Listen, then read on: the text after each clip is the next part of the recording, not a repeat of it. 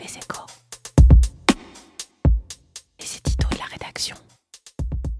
La route de l'écologie est pavée de bonnes intentions. Mais pour faire basculer les consommateurs autant que l'opinion publique, il faudra plus que des mots et des promesses. Pour que les comportements changent autant que l'état d'esprit, permettant ainsi véritablement à la révolution verte de produire des effets tangibles, il faut parvenir au plus vite à combiner innovation vertueuse et prix compétitifs. Pour l'instant, l'écologie à la sauce tricolore ne prend guère ce chemin. Hein. Au nom d'une cause juste, la transition vers un monde moins pollué et plus durable a en effet plutôt débouché sur une démarche verte à la fois punitive et coûteuse. On commence par interdire, par taxer et par nous inciter à consommer moins de produits devenus souvent plus chers, en oubliant que, comme le dit Michel-Édouard Leclerc, les prix bas, les pauvres en ont besoin et les riches en raffolent. Ceux qui croient que nous pourrons tous demain ne manger plus que du bio ou nous éclairer de nuit grâce à l'énergie solaire font fausse route. La transition écologique ne pourra pas réellement se faire au détriment du pouvoir d'achat ou en faisant la promotion d'une société de la décroissance. Les gilets jaunes l'ont démontré, on ne fait pas progresser les mentalités avec la matraque fiscale. Comme souvent, c'est donc de la science et de l'innovation que déroulera la solution. Comme le démontre aujourd'hui Renault en affirmant qu'il pourra prochainement mettre sur le marché une Dacia électrique à environ 10 000 euros, c'est bien en combinant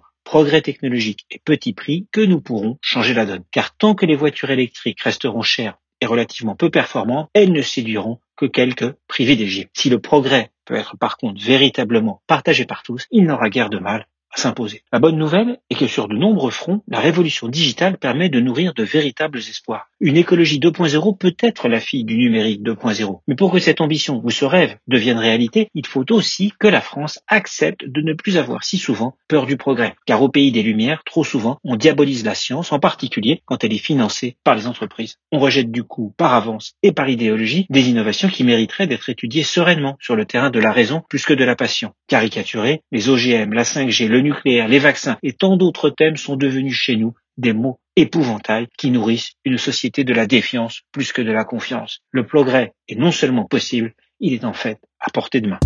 Retrouvez tous les podcasts des échos sur votre application de podcast préférée ou sur leséchos.fr.